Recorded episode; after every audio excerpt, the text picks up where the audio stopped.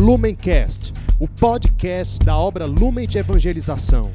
Ser feliz fazendo o outro feliz. Acesse lumencerfeliz.com.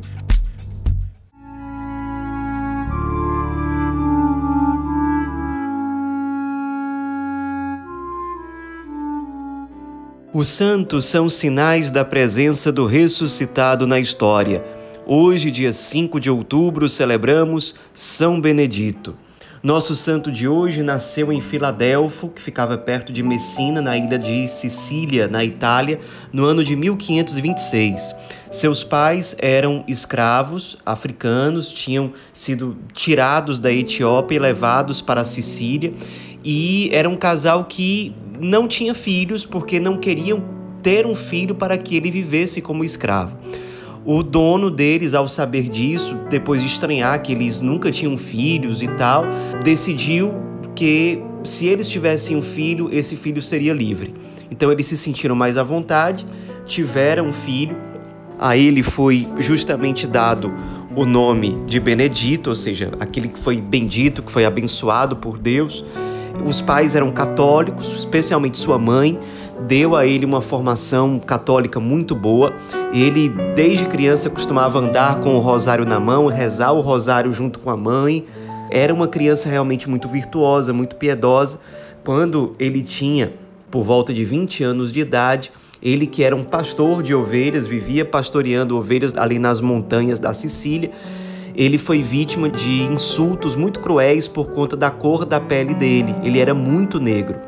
E um santo da época, um frei chamado São Jerônimo de Lanza, viu o modo como ele encarou aqueles insultos com uma serenidade interior, uma paz, uma firmeza de ânimo que são extraordinários.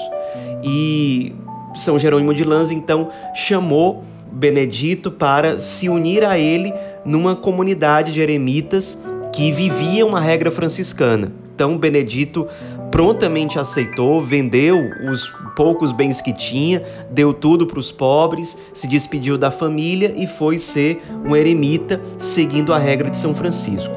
Ali ele passou cinco anos, porque o Papa da época, isso era o ano de 1562, ele viu que aquela comunidade não tinha um carisma próprio, específico. Na verdade, eles estavam vivendo o carisma franciscano, mas sem uma especificidade que fizesse com que eles fossem diferentes. Então, o Papa chegou ao discernimento de que eles deveriam ingressar na ordem franciscana que já existia e não viver como uma congregação separada. Então, eles atenderam a essa orientação do Santo Padre e Benedito ingressou num convento de frades capuchinhos que ficava na cidade de Palermo, na Itália. Era o convento de Santa Maria Mãe de Jesus e foi o convento onde ele passou a maior parte dos seus anos, a partir de então até a morte. Ele chegou a viver durante um tempinho em um outro convento, mas foi nesse convento de Santa Maria de Jesus onde ele passou a maior parte da sua vida como frade franciscano. Ele era muito simples, a formação básica dele era muito pobre, ele era analfabeto e se tornou um frade leigo. Nunca foi ordenado sacerdote e logo que ele entrou no convento, ele assumiu a função de cozinheiro, faxineiro, depois passou a ser o responsável pelo serviço aos pobres, pela acolhida aos pobres, o que ele fazia com muita dedicação. Ele era muito humilde, muito simples, de profunda oração, muito alegre, muito virtuoso, é muito sensível às necessidades dos irmãos, muito sensível à vida fraterna, às necessidades da vida comunitária até que aquela comunidade franciscana, vendo as virtudes dele, ele tinha o dom infuso da sabedoria, da ciência, tanto que ele mesmo sem ter estudo, muitas vezes os teólogos da congregação iam se consultar com ele, iam tirar dúvida, porque ele tinha realmente um dom extraordinário, realmente fruto da santidade que ele tinha àquela altura. Então, mesmo tendo essa formação de base muito pobre, mesmo sendo analfabeto, ele foi escolhido como mestre de noviços, o que ele desempenhou muito bem. Foi um grande formador, muito fiel ao carisma franciscano, muito sábio, muito prudente. E depois a comunidade capuchinha o elegeu como superior daquele convento. Ele não quis aceitar, mas a comunidade relutou e ele aceitou de forma obediente. Foi um grande superior geral, um grande superior daquele convento. Ele ensinava com exemplo, motivava com exemplo os frades a buscarem realmente a virtude, a santidade, a fidelidade à espiritualidade, ao carisma franciscano.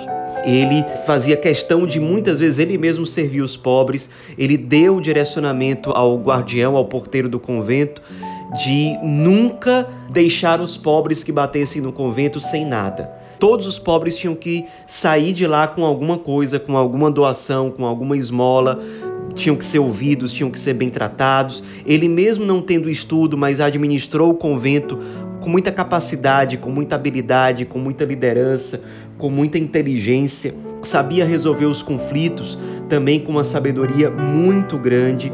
E por conta da sua sabedoria, da sua ciência, muitos padres de fora começaram a vir tirar dúvidas com ele.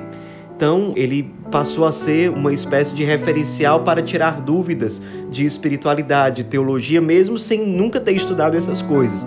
A fama foi se espalhando, ele foi se tornando diretor espiritual, conselheiro de muitas pessoas que vinham ao convento para se confessar com ele, para se aconselhar com ele, e as pessoas sempre saíam muito alimentadas espiritualmente desses encontros. Além de tudo, ele ainda tinha o dom de milagres. Então, muitas pessoas iam ao seu encontro pedindo a Deus graças extraordinárias por meio daquele frade santo. E duas ressurreições aconteceram por intermédio dele. Pessoas que eram surdas, pessoas que eram cegas, saíam curadas do encontro com ele. Era realmente um homem muito santo e um franciscano de mão cheia. Viveu a função de superior do convento, mas sempre com uma humildade profundamente franciscana e com isso ele ganhou a simpatia de todos, todos na cidade de Palermo tinham certeza de que ele era um santo. Ele ficou muito feliz quando terminou o tempo dele como superior do convento e com muita alegria ele voltou à sua função antiga de cozinheiro da casa. Ele também, algumas vezes, fez o milagre da multiplicação dos alimentos ali na cozinha, quando o convento passava por necessidade ou quando aparecia algum pobre e o convento não tinha nada para dar para aquele pobre.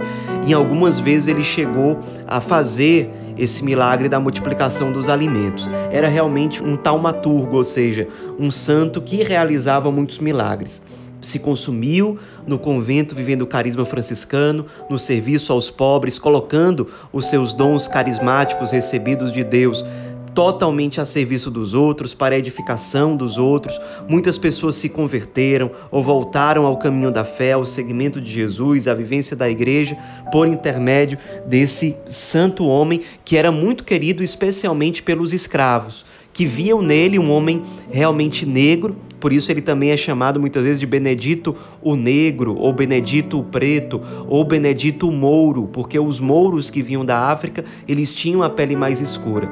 Os escravos se identificavam muito com ele e se inspiravam nele para também viver o cristianismo com autenticidade, para não se deixarem abater por certas perseguições, por certas difamações que eles sofriam pelo fato de serem negros. Então, São Benedito foi uma grande inspiração para eles naquele contexto, mas não só. A fama de santidade dele, depois da morte dele, principalmente, foi se espalhando por outros países, inclusive nas Américas, na África, na Ásia.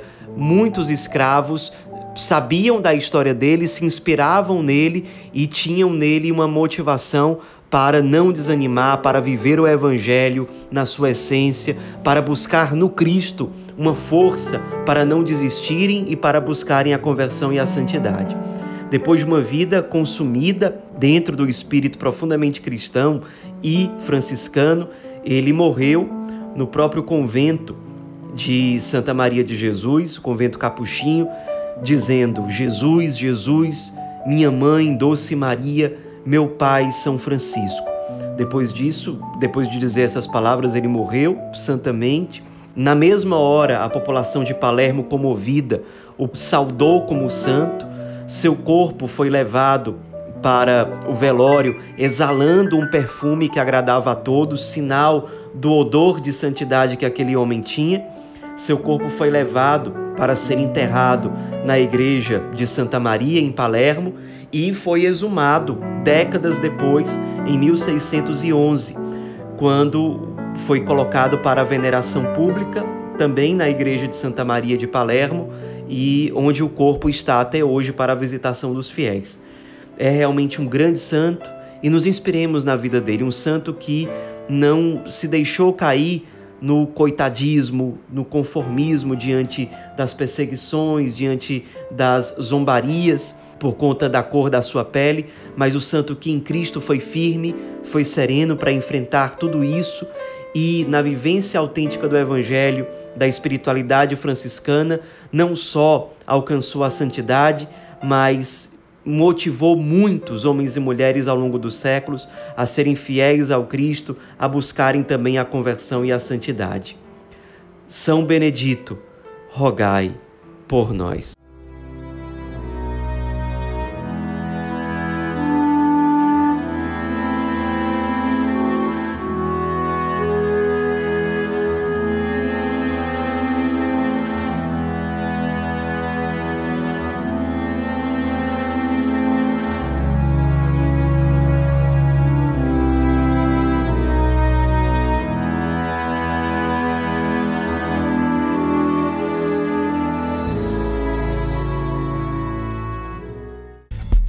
Lumencast, o podcast da obra Lumen de Evangelização. Ser feliz fazendo o outro feliz. Acesse lumencerfeliz.com.